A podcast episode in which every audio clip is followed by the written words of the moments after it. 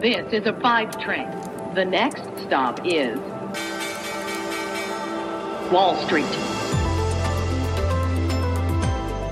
Hallo zu euch nach Deutschland und herzlich willkommen zu Wall Street Daily, dem unabhängigen Podcast für Investoren. Ich bin Sophie Schimanski aus New York und los geht's mit dem US-Handelsmorgen. Die US-Aktien ziehen gerade leicht an und die Renditen von Staatsanleihen entspannen sich, nachdem es Inflationsdaten für den Juli gegeben hat. Gucken wir gleich natürlich drauf. Eine Stunde nach Handelsstart stieg der S&P 500 um 0,3% nachdem er am Dienstag ja einen Rekord aufgestellt hat. Der Nasdaq Composite ist vorbörslich gestiegen, fällt aber aktuell ganz leicht und der Dow Jones legte ordentliche 200 Punkte zu. Und äh, damit steht er eben deutlich oberhalb der 35.000 Punkte Marke. Die Aktien von Coinbase Global legten um 17% zu, nachdem es gute Quartalsergebnisse gegeben hat. Auf die gucken wir natürlich kurz. Geholfen hat aber auch das Plus bei Bitcoin und Ether. Die Anleger warten natürlich auf eine weitere Welle von Quartalsberichten. Bumble und eBay berichten nach Börsenschluss. Die starke Gewinnsaison hat den Aktienmarkt in den letzten Wochen natürlich gestützt, aber sie neigt sich dem Ende und dann sind auch die Börsianer so richtig im Sommerloch. Was machen wir heute? Heute sind es Verbraucherpreisdaten aus den USA, auf die man ganz genau schauen wird. Das Thema Inflation spüren wir jede Woche beim Einkauf. Die Notenbanken, die haben das Thema natürlich ständig auf dem Tableau. Ich bin der Meinung, dass die Zinsangst so etwas ist wie das Phantom der Finanzoper. Man erahnt es, man vermutet es, aber niemand sieht es. Das US-Infrastrukturpaket ist durch den Senat durchgegangen. Könnte sich ja auch auf die deutsche Wirtschaft auswirken und von daher. Wir gucken dann, wie es da weitergeht.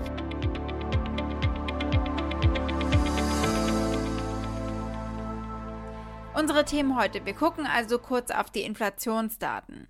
Wir schauen weiter auf das überparteiliche Infrastrukturpaket und auf Bidens riesiges Haushaltsbudget und was das heißt für die Wall Street. Wir bleiben in Washington und sprechen über das Weiße Haus direkt. Das macht eine Ansage an die OPEC, also an die ölfördernden Staaten. Coinbase berichtet Quartalsergebnisse und wir schauen mal, wie die ausgefallen sind. Die Aktie des Tages ist die von Virgin Galactic, dem Raumfahrtunternehmen von Richard Branson, und die Aktie könnte 20% fallen, das sagt zumindest die Investmentbank Morgan Stanley gerade.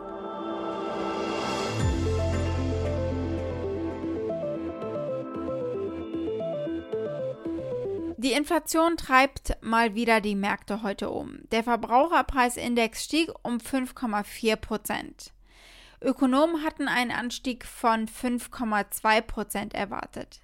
Mit jeder Lesung gerät das Narrativ der Notenbank, dass die Inflation vorübergehend ist, natürlich unter Druck. Jerome Powell hier nochmal zur Erinnerung, dass die Notenbank eben okay damit ist, dass es kurzzeitig mal über die 2% hochgeht.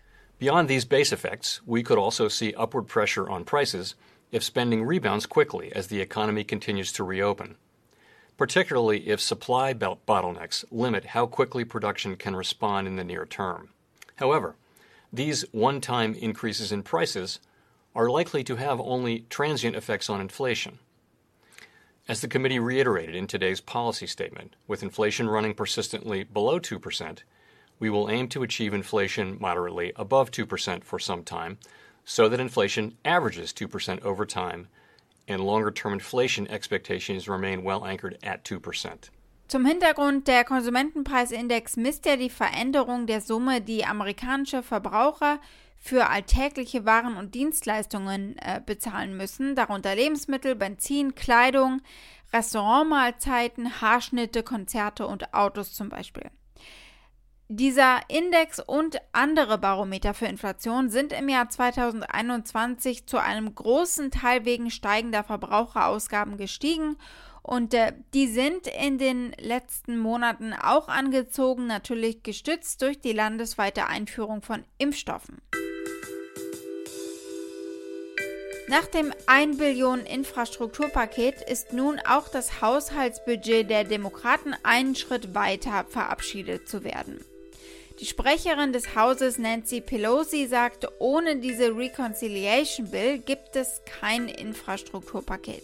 When people say, well, I'm not going to vote for this unless I see that, there ain't going to be no bipartisan bill unless we are going to have the reconciliation bill. Das Infrastrukturpaket bzw. Gesetz schießt ja jede Menge Geld in die Wirtschaft und davon profitiert natürlich die Wall Street, wenn Biden Straßen ausbessert und das Internet ausbaut. Auch in dem 3,5 Billionen schweren Paket der Demokraten ist die Infrastruktur vorgesehen, aber es geht nicht nur darum, sondern auch um die US-Amerikaner in Form von bezahlter Elternzeit zum Beispiel. Äh, es soll Geld in den Klimaschutz gesteckt werden. Es ist also ein soziales Paket, das auch auf die Umwelt ausgerichtet ist. Und genommen oder finanziert werden soll es äh, durch höhere Steuern für die Reichen und für Unternehmen. Das betrifft die Wall Street natürlich auf dieser Seite also und das eben negativ. Das Infrastrukturpaket ist also überparteilich verabschiedet worden, der Haushaltsbeschluss, dieses Budget der Demokraten nicht. Es kann mit 50 demokratischen Stimmen verabschiedet werden ohne Unterstützung der Republikaner. Und da sind sie eben auf dem besten Weg, dass genau das passieren wird. Blicken wir auf die OPEC, also die ölfördernden Staaten und den Ölpreis. Die Ölpreise fielen am Mittwoch, nachdem das Weiße Haus direkt Druck auf die OPEC und ihre Verbündeten gemacht hat. Sie haben sie aufgefordert, die Ölproduktion zu erhöhen, damit der Ölpreis sinkt und das wiederum die globale Erholung nach der Pandemie unterstützt. Die Terminkontrakte für Rohöl der Marke WTI, also West Texas Intermediate, fielen um mehr als 1% auf etwa 67 Dollar und 44 Cent pro Fass und auch die europäische Benchmark Brent rutschte um mehr als 1% ab. Beide Kontrakte wurden in den letzten Wochen über 70 Dollar pro Fass teilweise gehandelt. Der Sicherheitsberater Jake Sullivan des Weißen Hauses sagte in einer Erklärung, Wettbewerbsfähige Energiemärkte werden eine zuverlässige und stabile Energieversorgung sicherstellen und die OPEC Plus muss mehr tun, um die Erholung der Wirtschaft zu unterstützen. Die Gruppe hat sich ja im Juli schon darauf geeinigt, die Produktion um 400.000 Fässer pro Tag zu erhöhen, aber damit wäre die Menge immer noch deutlich unter dem Niveau von vor der Pandemie. Denn die OPEC Plus haben ja die Produktion Mitte 2020 um 10 Millionen Barrel pro Tag gedrosselt. Auch die US-Produzenten drosselten die Produktion, weil die Nachfrage eben stark zurückgegangen ist. Das Weiße Haus sagt jetzt aber, dieser Deal von Juli ist einfach nicht genug. In den letzten Monaten sind die Benzinpreise für Verbraucher in den USA im Zuge der Wiedereröffnung der Wirtschaft einfach zu stark angestiegen, sagen sie. Gucken wir auf Coinbase. Das ist die Handelsplattform für Kryptowährungen. Die sind noch recht neu an der Börse und sie haben starke Zahlen berichtet. Sie verzeichneten im zweiten Quartal viel besser als erwartete Ergebnisse. Sie meldeten einen bereinigten Gewinn von über 3 Dollar pro Aktie bei einem Umsatz von 2,23 Milliarden US-Dollar. Analysten hatten einen Gewinn pro Aktie von 2,33 äh, Dollar erwartet äh, und einen Umsatz von 1,78 Milliarden US-Dollar. Das Unternehmen sagte, die monatlichen Transaktionen seien im Quartalsvergleich um 44 Prozent auf 8,8 Millionen gestiegen, während das Handelsvolumen gegenüber dem Vorquartal um 38 Prozent gestiegen ist. Der Großteil des Umsatzes kommt aus den Gebühren für Transaktionen.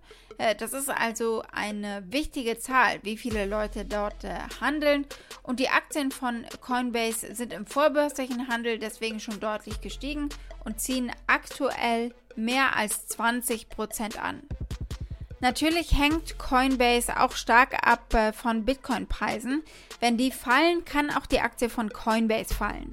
Aber der Stratege Anthony Pompliano geht sogar noch weiter. Er sagt, Bitcoin wird noch eher steigen als Coinbase. Das äh, wäre am Ende aber natürlich auch positiv für das Unternehmen. Aber diesen Zusammenhang, den er hier sieht, finde ich ganz spannend.